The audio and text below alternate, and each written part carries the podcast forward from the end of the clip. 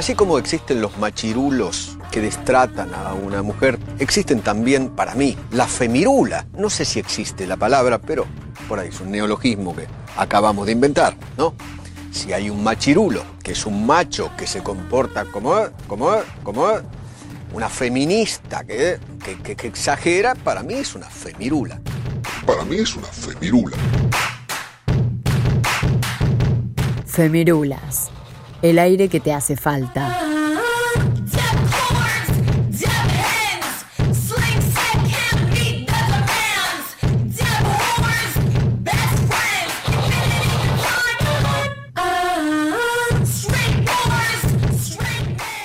¿Cuál es el precio del silencio? ¿Qué costo tiene esconder mi cuerpo y su funcionamiento sano y diferente? ¿Qué tan pesado puede ser querer encajar en un sistema sexual binario? ¿Cuál es el tamaño de la herida física, emocional y psíquica que puede causar un secreto? ¿A dónde me lleva el camino insostenible de mentiras? ¿Cuántas veces tengo que sentirme un bicho raro? Juliana del Mar, activista intersex. Bienvenidos amigues, capítulo 33 de Femirulas. Hoy vamos a hablar de un tema que nos habíamos prohibido no hablar. Este capítulo es sobre intersexualidad. La intersexualidad está atravesada por diferentes problemáticas, sociales, políticas y sanitarias. Incluso antes de llegar a estas problemáticas, tenemos que vencer una primera barrera, que es el total y absoluto desconocimiento que tenemos sobre qué es ser una persona intersex. En este capítulo vamos a partir desde las bases. Primero vamos a comprender qué es la intersexualidad, luego cuáles son sus violencias y sus vulneraciones que sufren, y finalmente cuáles son los reclamos principales y la relación con los feminismos y el colectivo LGTBIQ. En este capítulo nos acompañan diferentes organizaciones. Justicia Intersex, NOA Intersex, Orquídea Intersexual y Potencia Intersex, cuatro organizaciones autónomas que juntas conforman la Red Plurinacional Intersex. Las personas intersex luchan diariamente contra la discriminación, la violencia y la patologización de su propia identidad. La intersexualidad existe y hay que hablar de ella. Les doy la bienvenida, capítulo 33 de Femirulas, Intersexualidades.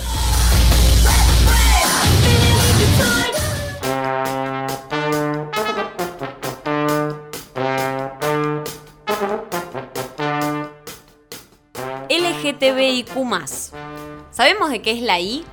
Lesbianas, gays, trans, bisexuales, intersex, queer y más. ¿Podemos definir la intersexualidad? Esa es la gran pregunta. Todos tenemos tan claro de lo que se trata la intersexualidad como tenemos claro de lo que se trata la bisexualidad, por ejemplo. Si te falta esa info sobre las personas intersex, lo cual no nos sorprendería porque nos falta información sobre todo tipo de diversidad, ya sea sexual, de género corporal, etcétera, etcétera, etcétera, este capítulo, querido oyente, es para ti. ¿Cómo es que se definen las personas intersex? Fue lo que le preguntamos a Cecilia López Bench de la agrupación Noa Intersex. Ser intersexual significa nacer en un cuerpo con variaciones de las características sexuales, las cuales son consideradas atípicas tomando como referencia los cuerpos considerados como masculino o femenino. Cuando un bebé nace y posee características sexuales que no encajan en la configuración típica de masculino o femenino, nos encontramos entonces ante un cuerpo intersexual. La intersexualidad es un término, entonces, que se utiliza para una gran variedad de situaciones del cuerpo en las cuales una persona nace con características sexuales, ya sean genitales, gónadas, patrones cromosómicos que no encajan en esas definiciones binarias del sexo. Acá Cecilia nos dice dos conceptos que para mí son claves para todo el capítulo. El primero es que tomamos como referencia a un único cuerpo como el correcto, y el segundo es la palabra encajar. Las personas intersex son consideradas atípicas tomando como referencia a los cuerpos que son considerados cotidianos, tradicionales y aceptados como tal, aceptados como masculinos y femeninos. Y en consecuencia, esa persona con rasgos intersex no encaja en ninguno de los dos. Y si hay algo que hemos hablado en Femirulas más de una vez, es cómo le molesta a la sociedad binarista cuando algo no encaja en los patrones que establecemos como normales. Y otra cosa que me parece importante también que dice Cecilia es eh, para una gran variedad de situaciones del cuerpo. O sea, no es que hay una sola forma de ser intersex, sino que hay varias, muchas. Y eso me parece que hay que tenerlo muy presente a la hora de hablar de intersexualidad. Para seguir construyendo y comprendiendo lo que es la intersexualidad, también hablamos con Macarena Muru y Valeria Silva de Potencia Intersex y le consultamos si la intersexualidad es considerada una identidad. Ser intersex no es considerado una identidad de género porque justamente las personas intersex podemos autopercibirnos eh, con cualquier género, es decir, podemos ser eh, varones, mujeres, eh, varones trans, mujeres trans, no binarias, a género, em, pero sí puede ser considerado una identidad política, porque justamente el ser intersex implica em, asumir una reivindicación eh, en cuanto a los derechos que exigimos, en cuanto a pertenecer a una comunidad que em, está trabajando eh, justamente para, lograr el fin de las mutilaciones genitales. Pensar la intersexualidad como una identidad este, y según, según la persona si se identifica, si se visibiliza, eh, si considera que mm, ese término también le, le pertenece, ¿no? Porque pensemos también que el término intersexual o intersexualidad eh, surge también desde la medicina, ¿no? Como una alternativa para, o como un término paraguas para albergar a todos los demás, las corporalidades, mejor dicho, que nos salimos de esa norma eh, binaria, eh, occidental, judío-cristiana, etcétera, patriarcal, bueno, son conceptos que quizás en este nuevo mundo, acá en América, eh, no existían, porque perteneciendo yo a un pueblo originario, pensamos que también esas identidades fueron impuestas, ¿no? tanto como el de hombre o mujer, como dos categorías únicas, eh, fueron impuestas, ¿no? considerando que los pueblos originarios teníamos o podíamos percibir más de dos eh, identidades, de identidades de sujetos, ¿no? Tangibles.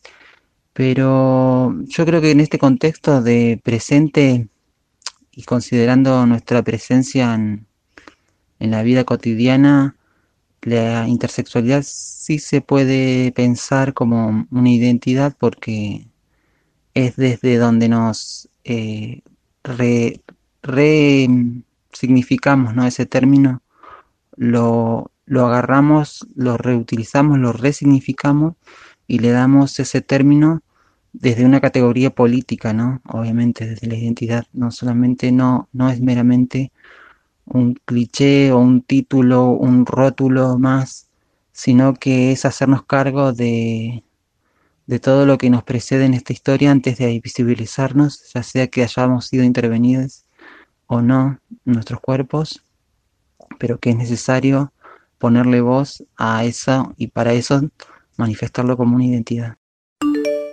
Maca y Valeria coinciden en un punto que resulta clave como para poder entender mucho de lo que hablamos y lo que vamos a hablar a lo largo de este capítulo, que es el hecho de que ser intersex es una identidad política. Creo que esto no es menor porque justamente las identidades de género que nos vendieron son 100% biologicistas, como decía Nati hace un ratito, hombre y mujer, y esto es lo que hace que las otras múltiples identidades que existan que existen tengan que pararse o tomar una postura para poder romper de una vez por todas con este binarismo. Es un poco lo que decimos siempre acá en Femirulas, ¿no? Una sociedad que ama meternos en cajitas, etiquetarnos, rotularnos, y que si no encajamos dentro de eso nos esconde, nos invisibiliza y nos oculta. Y frente a esto, que creo que coincidimos todos en que es violencia, surgen las identidades políticas, como lucha, como respuesta, como modo de visibilización y como forma de resistencia a un sector que nos quiere siempre iguales y etiquetades.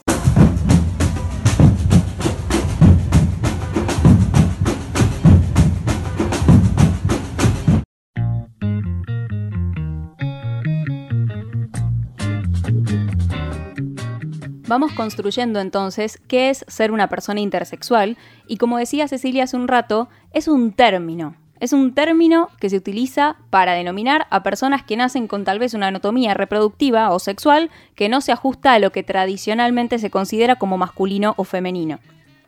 Vamos a repetir algo que va a salir a lo largo del capítulo también, que es ser intersexual no es un problema médico, no lo es. Y esta incluso va a salir a lo largo del capítulo porque es una de las principales problemáticas que tienen que enfrentar. Para seguir comprendiendo la intersexualidad, le consultamos a Macarena Muru de Potencia Intersex si ser intersex se reduce únicamente a una cuestión biológica o va más allá que esto. El ser intersex no se reduce únicamente a una cuestión biológica. Hay muchas personas que tienen variaciones en las características sexuales, es decir, fueron diagnosticadas con un síndrome o eh, alguna otra variación a nivel médico, pero que eligen no reivindicarse como intersex, lo cual es totalmente válido. Es por eso que eh, la categoría intersex es justamente una categoría política. Eh, reivindicarse como intersex eh, tiene que ver con, digamos, reivindicar estas, esta diferencia en las características sexuales como algo político y algo eh, por lo que luchar para tener una igualdad de derechos con las personas endosex, es decir, no intersex.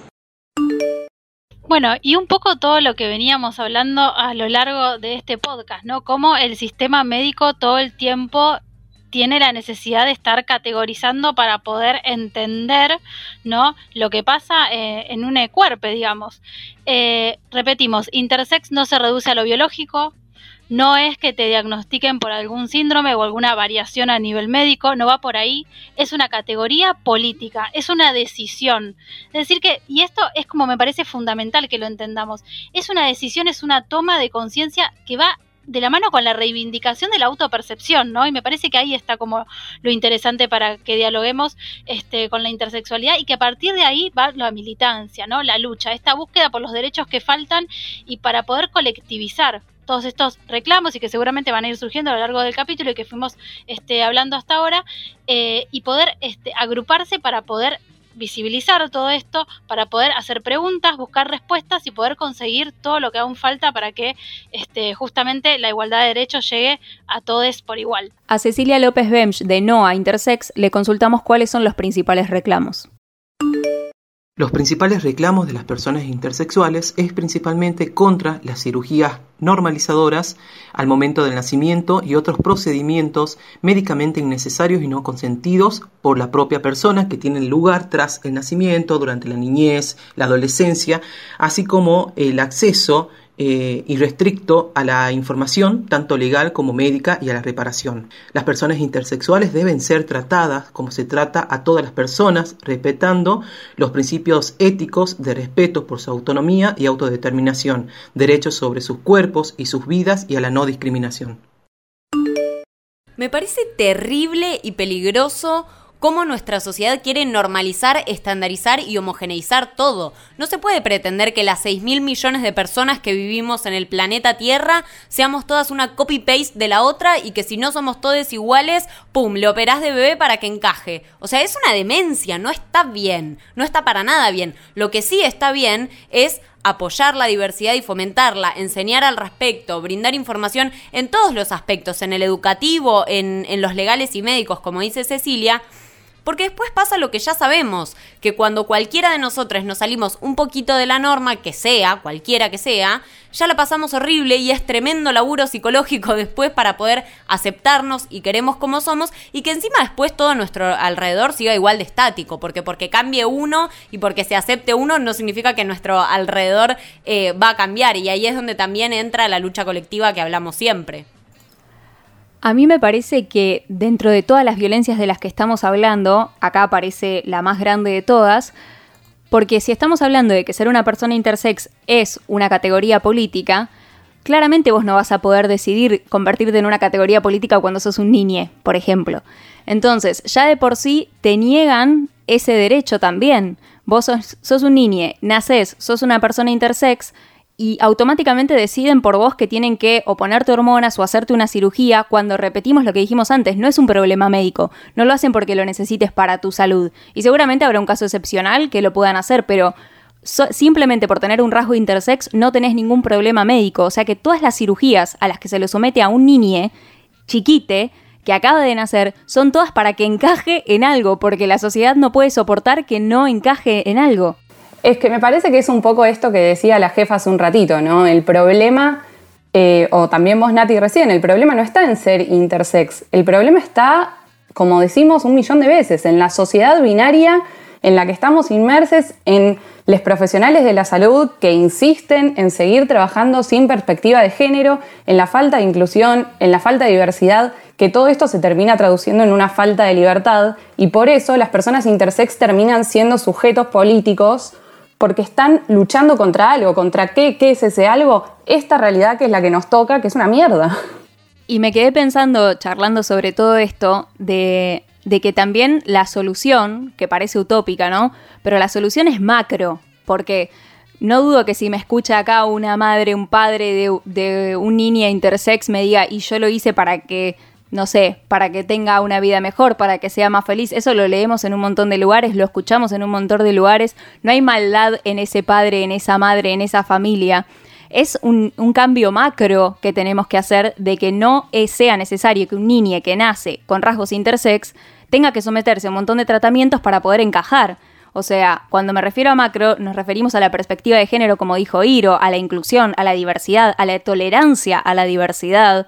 Son un montón de cosas las que hay que cambiar. No es simplemente no le hagas tratamientos a tus hijos si nacen con rasgos intersex. No estamos diciendo eso. Estamos diciendo que el cambio tiene que ser una tolerancia y un respeto a la diversidad y comprender a la intersexualidad como una identidad política ni siquiera tolerancia, o sea, te diría aceptación a la diversidad, porque la diversidad está ahí, existe y tiene que ser aceptada, punto, no tolerancia, ni siquiera dar el espacio a eso.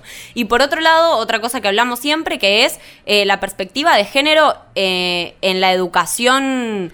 Eh, de los médicos, de, de, las médicas y de las médicas, o sea, no, no deberían ni ni darte la opción para hacer esta reasignación eh, genital o como sea que la llamen, que es muy cruel y es terrible. Y no debería existir esa opción. O sea, es el aceptar la diversidad humana, tan simple y sencillo como eso.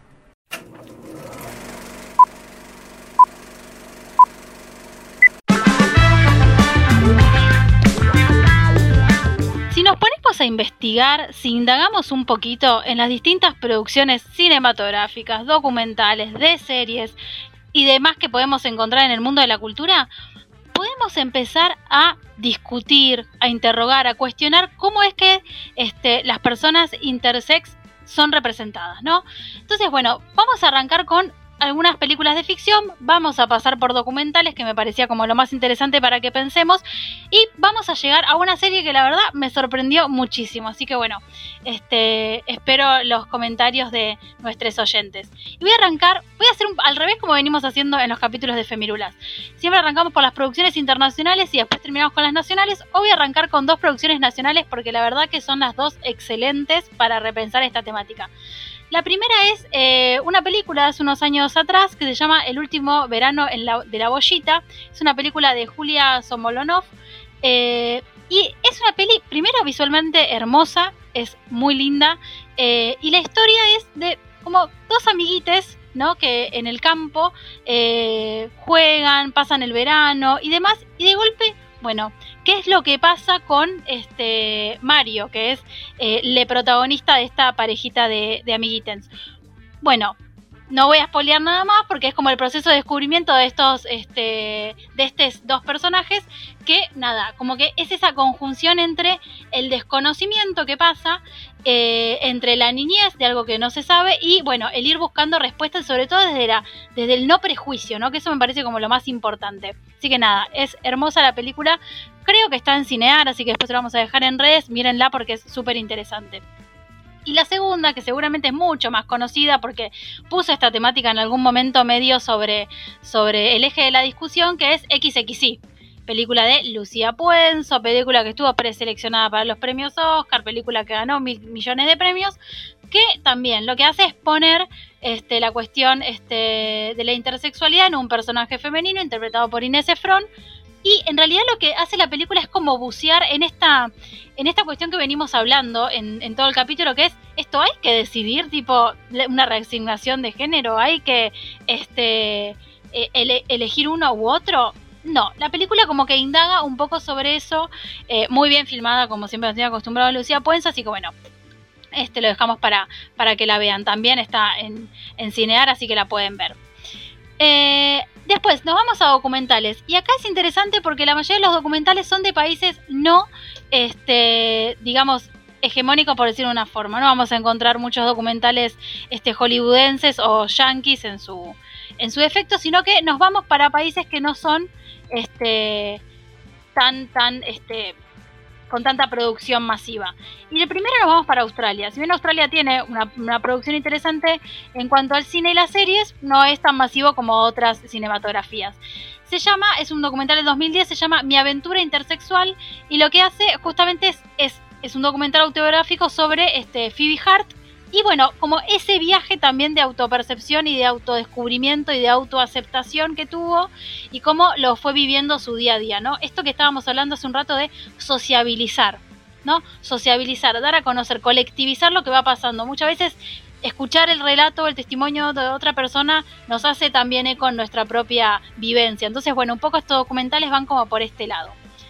Eh, entonces, bueno, empezamos con Australia el año 2010. El año 2010 tiene mucha producción. Seguimos con uno de Nueva Zelanda. Como ven, son como todos países que no son tan, tan este, nombrados a nivel cine. Se llama Intersection o la esencia del género. Eh, y lo que hace es eh, centrar el relato en la primera persona abiertamente intersexual de Nueva Zelanda y que militó la causa de intersexual, que se llama Manny Bruce Mitchell. Y bueno, su recorrido de este eh, a través del mundo de llevar la voz, digamos, cantante en la visibilización de la intersexualidad. Va desde Australia hasta América, pasa por Alemania, Sudáfrica, Irlanda y va por distintos países este, llevando su, su testimonio e intentando esto, colectivizar, ¿no? Este, eh, el, el, relato y también los reclamos, como veníamos diciendo antes. Eh, y los últimos dos, eh, tenemos eh, uno que se llama Ni de Eva ni de Adán, una historia intersex. Eh, y es un documental que lo que hace es em, hablar justamente, se, se, hace hincapié más en estas cirugías, estas intervenciones quirúrgicas que hacen en niñes, este, y en esta idea de tener que encajar. Esto, ¿no? Que, que, vemos que se repite en el relato este, de la intersexualidad, esta idea de decidir, esta idea de, bueno, intervengo mi cuerpo, no intervengo, y este, se centra en el relato de Débora, que es este, una persona intersex. Y a través de distintos relatos que ella fue compartiendo a través de encarta, encuentros, charlas, va compartiendo como su propia vivencia. Y por último, nos vamos también para el norte de, de, Europa, creo que es un documental noruego sueco por ahí, es, se llama Octop Octopus Alarm, ya con ese nombre ya sabemos que no es eh, ni, ni, inglés, sino que es un, un idioma más este, escandinavo, por esas zonas. Eh, y lo que hace, bueno, también es contarnos la vida de este caso de Alex Jürgen, que, este, bueno, cómo fue su recorrido a través de, de su niñez intersexual, cómo pasó su, su, trayectoria en la escuela, ¿no? Como cada uno, si bien se centra en relatos personales y en vivencias individuales, se centra en distintos aspectos, o en la decisión de tomar una cirugía, o en la autopercepción, o en la autoaceptación, ¿no? Como que va este, indagando por distintos lugares. Y después, por último, una grata sorpresa, porque vieron que en Febrero siempre tratamos de tirar peli, documentales, pero también series, porque sabemos que es como, este, generan como una, una linda predisposición para ver. Y hay una serie de MTV, yo no sé qué es lo que pasó en MTV porque lo he dejado de ver hace muchos años. Si alguno de nuestros oyentes nos quiere compartir qué es ese mundo de MTV hoy en día, en algún momento fue un gran canal de música, no podríamos decir lo mismo hace unos años atrás, pero hace poco eh, tiene al aire una serie que se llama Fucking, Fucking It, que lo que tiene es el primer personaje intersexual continuo, digamos, no es que hace apariciones esporádicas, sino que está fijo como elenco estable y que además es interpretado por este, un actor, actore, actriz eh, interse eh, intersex.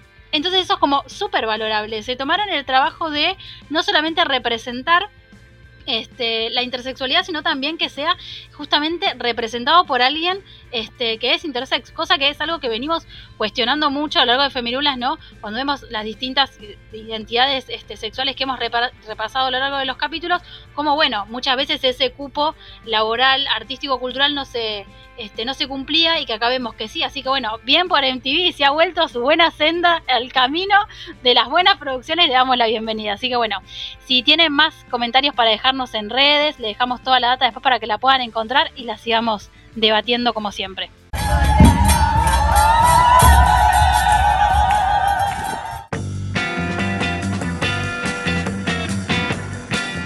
Si bien hay muchos cuestionamientos a las cifras sobre la cantidad de personas intersex que existen, porque no son 100% acertadas, se estima que un 1,7% de la población nace con rasgos intersex, es decir, millones de personas.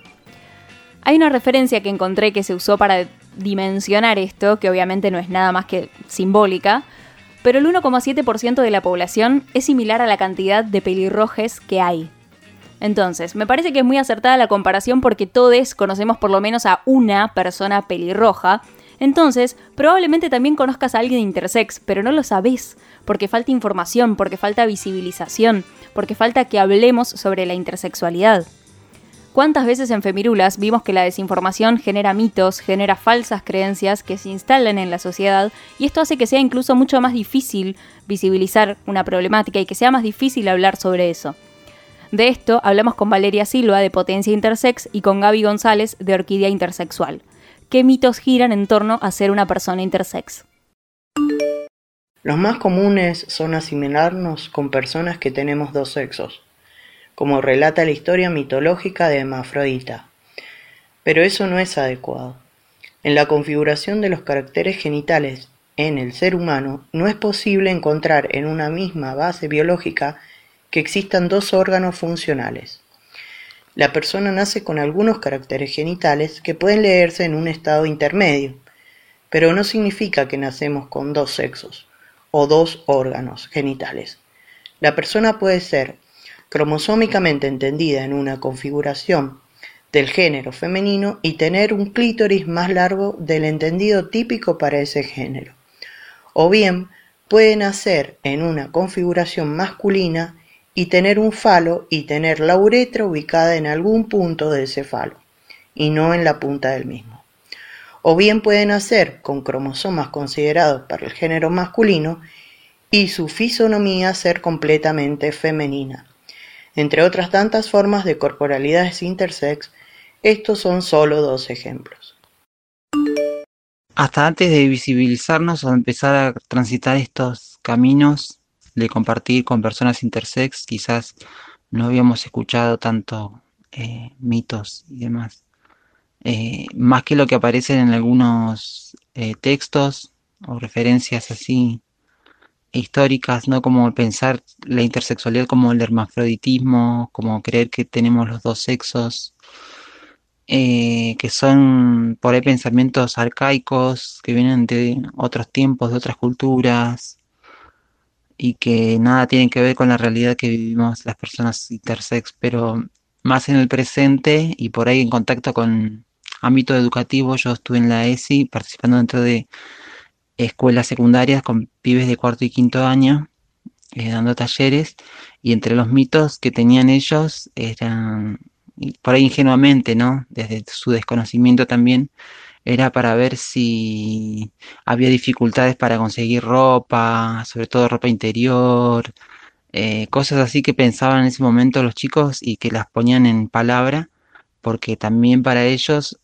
los mitos o las dudas o eh, todo eso que giraba en torno a la intersexualidad empezaba a girar desde ese momento porque jamás habían escuchado ni el término ni las características corporales de las personas intersex o ser algo nuevo totalmente para ellos y lo más cercano que habían visto quizás había sido en una película. Acá salta de nuevo la completa falta de información. ¿Por qué es que pensamos que ser intersex es ser hermafrodita? Porque hablamos del total y completo desconocimiento y hablamos por hablar y hablamos sin saber basándonos en lo que nos contó el primo del tío del vecino. Em, nuevamente mencionamos a la madre de todas las batallas, la señora Educación Sexual Integral, que no nos enseña sobre intersexualidad, o sea, básicamente no nos enseña sobre nada porque no se aplica, ¿no? Pero debería enseñarnos sobre intersexualidad y debería enseñarnos sobre diversidad corporal para que podamos salir de nuestras pequeñas cajitas normativas y podamos hablar de intersexualidad como corresponde. A mí lo que me llama la atención de esto es que no solamente tenemos completa y total desinformación, sino que la desinformación, como por ejemplo las personas hermafroditas, todo el mundo piensa eso, ¿no? ¿No le suena como que es un término que todo el mundo cree que sabe lo que es? O sea que no solo estamos desinformados, sino que estamos re seguros de que sabemos eh, sobre temas que no sabemos un perno. Entonces, la desinformación encima está muy instalada, ese es otro problema. No es que nos falte información y nada más y somos reabiertos a tenerla y a, y a tomarla y a aprenderla, no. Creemos cosas que son cualquier cosa, las repetimos, todo esto genera violencias, genera opresión, genera discriminación. Y como dijo Juli, además de que falte educación sexual integral, también falta ir sacándonos todos estos tabúes. ¿Cómo no va a ser difícil hablar de, intersexualidad si nos da vergüenza hablar de pitos y tetas en el colegio? O sea, desde cualquier punto de vista nos falta también educación sexual integral y nos falta romper un montón de tabúes y de barreras para comenzar a hablar de las cosas que existen y que suceden. Porque hay algo que vamos a repetir a lo largo de todo el capítulo, la intersexualidad existe y hay que hablar de ella. A Gaby, de Orquídea Intersexual, y a Paula, Sosa, de Potencia Intersex, también le consultamos cuáles son las principales violencias que sufren las personas intersex. Estas comienzan en el mismo sistema de salud que estigmatiza nuestras corporalidades, sin entender la verdadera naturaleza. Los tratamientos son de índole de estandarización de los caracteres genitales y corporales, para adaptarnos a un patrón típico hacia uno u otro polo del género y también el ocultamiento de la verdad para ejecutar estos tratamientos. Por otro lado, también puede existir discriminación luego en la adultez por el rechazo social para acceder al empleo, en la educación o en la misma vida social. En algunos casos por leer a la persona con caracteres andróginos o bien muy masculinizados para el género femenino. Eso nos hace compartir vivencias de discriminación con otros colectivos de la diversidad y también con colectivos de la diversidad corporal, por no aceptar lo que se ve diferente. También en algunos casos el rechazo se da en el ámbito de las relaciones. La misma persona siente un temor hacia el contacto con otros, debido a generarse secuelas psicológicas, físicas, por la propia aceptación hacia el cuerpo, luego de los tratamientos y las intervenciones, y por negarnos a saber acerca de la verdadera función y los caracteres de nuestros cuerpos. La principal violencia a la que se somete a los cuerpos intersex es a las mutilaciones genitales en la infancia.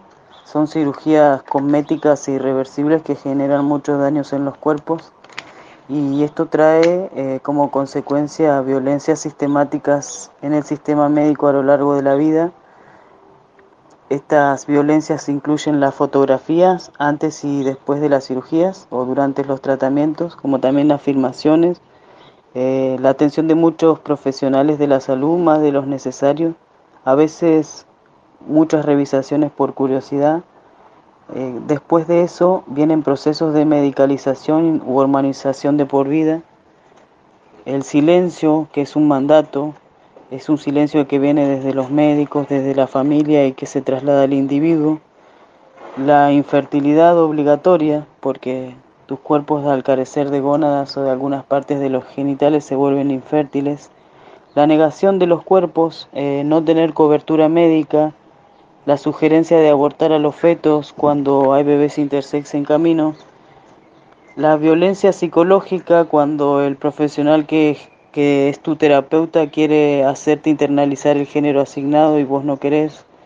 Eh, la violencia inculcada como autoodio sobre el cuerpo al generar anulación.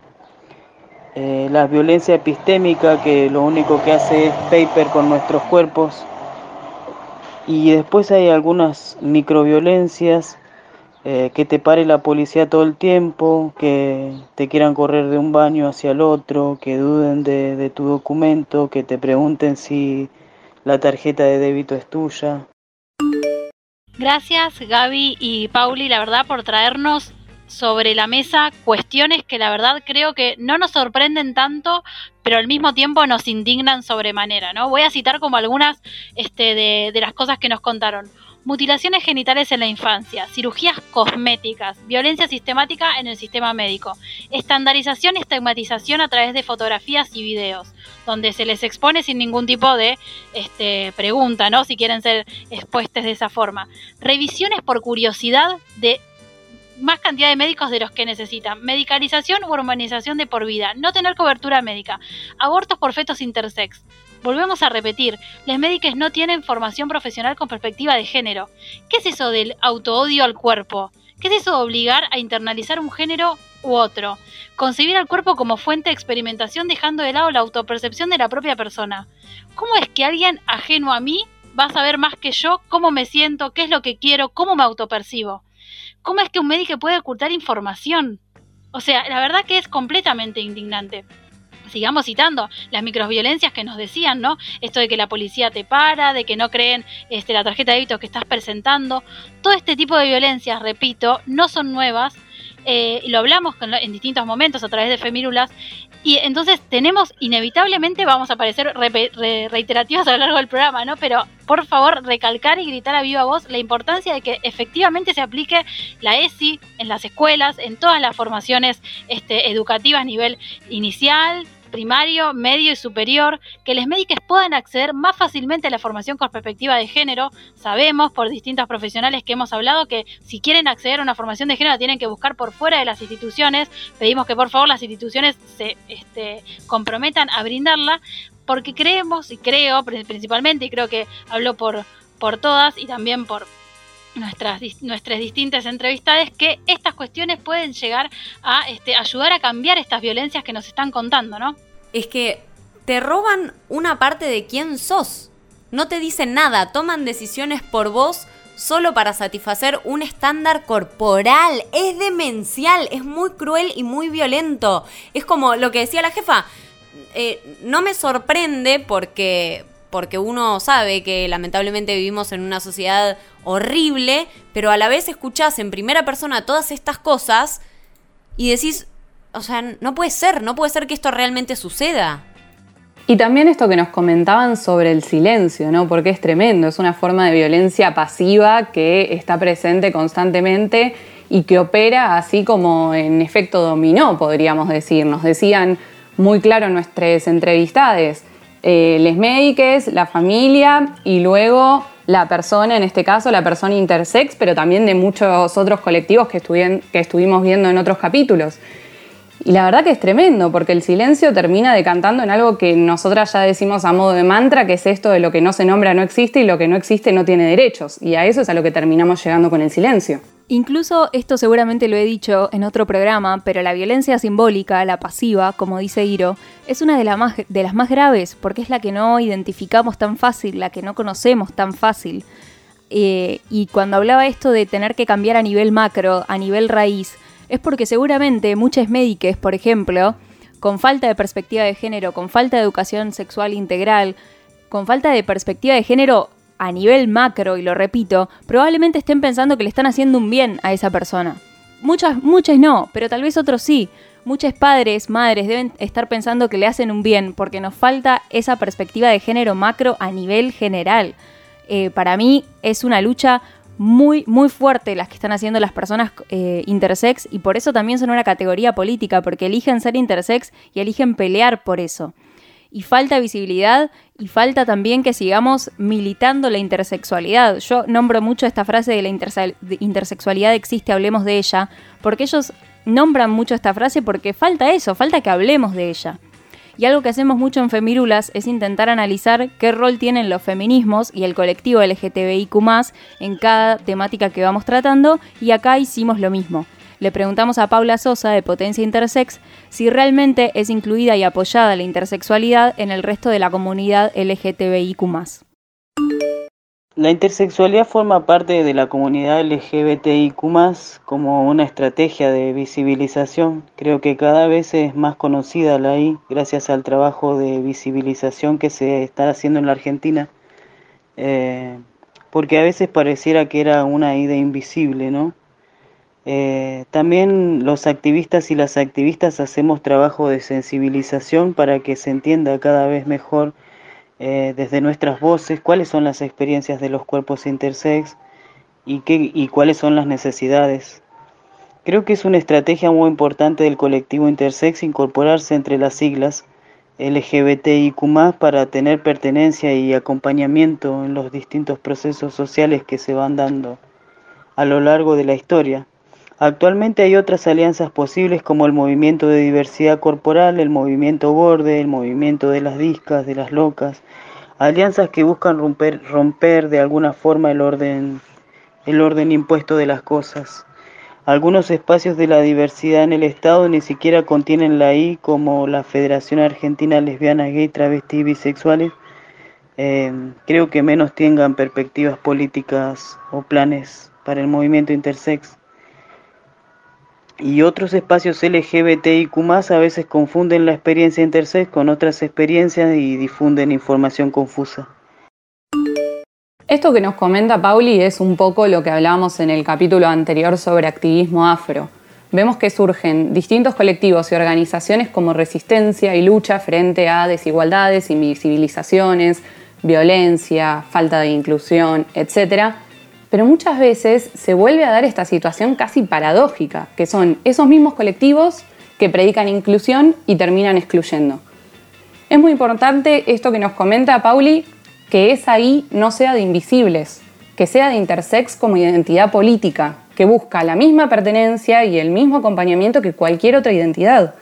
Entonces creo que es clave por eso que entendamos que si los espacios se autodefinen, como diversos, pero en los hechos no son inclusivos, queda en una simple nomenclatura eso, y lejos está de ser un espacio plural, libre e inclusivo.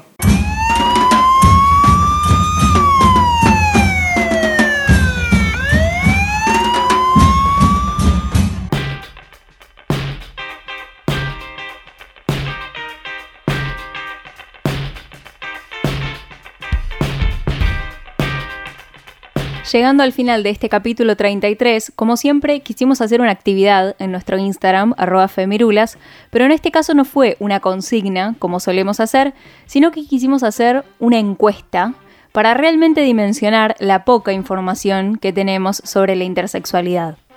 Por un lado, la primera pregunta que hicimos fue, ahora mismo, sin googlear, ¿sabes qué significa ser una persona intersex? Tenemos que confiar acá en nuestros oyentes que no hayan googleado realmente, pero en este caso el 52% nos dice que sí, saben qué significa ser una persona intersex y el 48% nos dice que no. Dentro de este, de este 52% que nos dice que sí, les preguntamos si podrían definirla. En este caso, solo el 45% podría definir o cree poder definir qué es ser una persona intersex y el 55% dijo no saber definirlo. Después les preguntamos a este grupo de oyentes que sabía cómo definirlo, cómo lo definirían. Y acá vamos a hacer como un paréntesis, ¿no? Porque nos llegaron un montón de respuestas. Para que se den una idea, tenemos más de 300. Y les digo esto porque, bueno, primero, claramente no vamos a poder leer todas, pero creemos que es muy importante aclarar que muchas de las respuestas están erradas.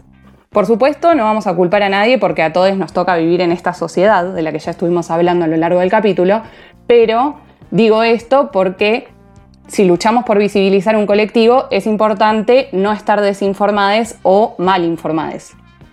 Dicho esto, vamos a compartir algunas de las respuestas erradas que fueron saliendo. Primero nos dicen persona que cuenta con expresión genital de ambos sexos. Después nos hablan de personas que no se sienten ni hombres ni mujer. Luego nos dicen personas que le atraen sexualmente todos los géneros. Esta, bueno, creo que ya directamente queda, o sea, todas las anteriores, ¿no? Pero queda muy descartado con todo lo que estuvimos viendo a lo largo del capítulo. Nos dicen personas que no nacieron con los genitales definidos, lo cual es un gran error. Y un concepto que salió un montón, que es esto del concepto moderno de hermafrodita, que es un mito a derribar.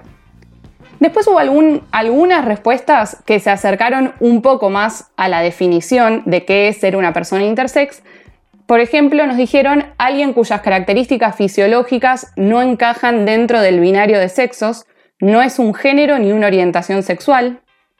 Después nos dicen personas que sus características genitales, cromosómicas, etc., no se ajustan a la binariedad. Y por último, dentro de estas personas que se acercaron un poquito más a la definición de intersexualidades, nos dicen son personas que tienen genitales, gónadas, genéticas que no cabe en la categoría cerrada de varón o mujer. Y para ir cerrando, les compartimos la definición de nuestras entrevistadas Cecilia López Bench y Gaby González, que ya salió a lo largo del capítulo, pero nos pareció importante acá con las femirulas volver a recalcarla como para que quede bien claro este concepto y seguir visibilizando la lucha de las personas intersex. En este caso, nuestras entrevistadas nos dice que en la configuración de los caracteres genitales en el ser humano no es posible encontrar en una misma base biológica que existan dos órganos funcionales. Entonces, siguiendo esta línea, la persona intersex nace con algunos caracteres genitales que pueden leerse en un estado intermedio, pero no significa que nacen con dos sexos y órganos genitales. O sea que la creencia de las personas hermafroditas, como ya estuvimos viendo, se cae automáticamente y es un mito. Entonces, la intersexualidad abarca una gran variedad de situaciones del cuerpo en las cuales una persona nace con características sexuales, ya sean genitales, gónadas o patrones cromosómicos, que no encajan en las definiciones binarias del sexo.